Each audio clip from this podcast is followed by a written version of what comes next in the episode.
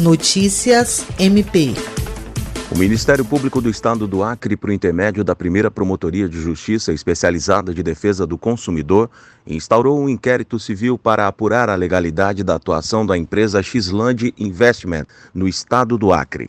A investigação visa apurar a notícia que chegou à promotoria de que a empresa estaria atraindo consumidores e investidores por meio de investimento financeiro no mercado de criptomoedas, sob a promessa de rentabilizar e entregar aos clientes lucros satisfatórios advindos das altas variações do mercado de ativos digitais de forma fácil, segura e descomplicada. Na portaria de instauração do inquérito, a promotora de justiça Alessandra Garcia Marques argumenta que é clarividente a promessa enganosa e arriscada de lucro fácil e alerta sobre os riscos de prejuízos econômicos aos quais estão sujeitos os consumidores em pirâmides financeiras.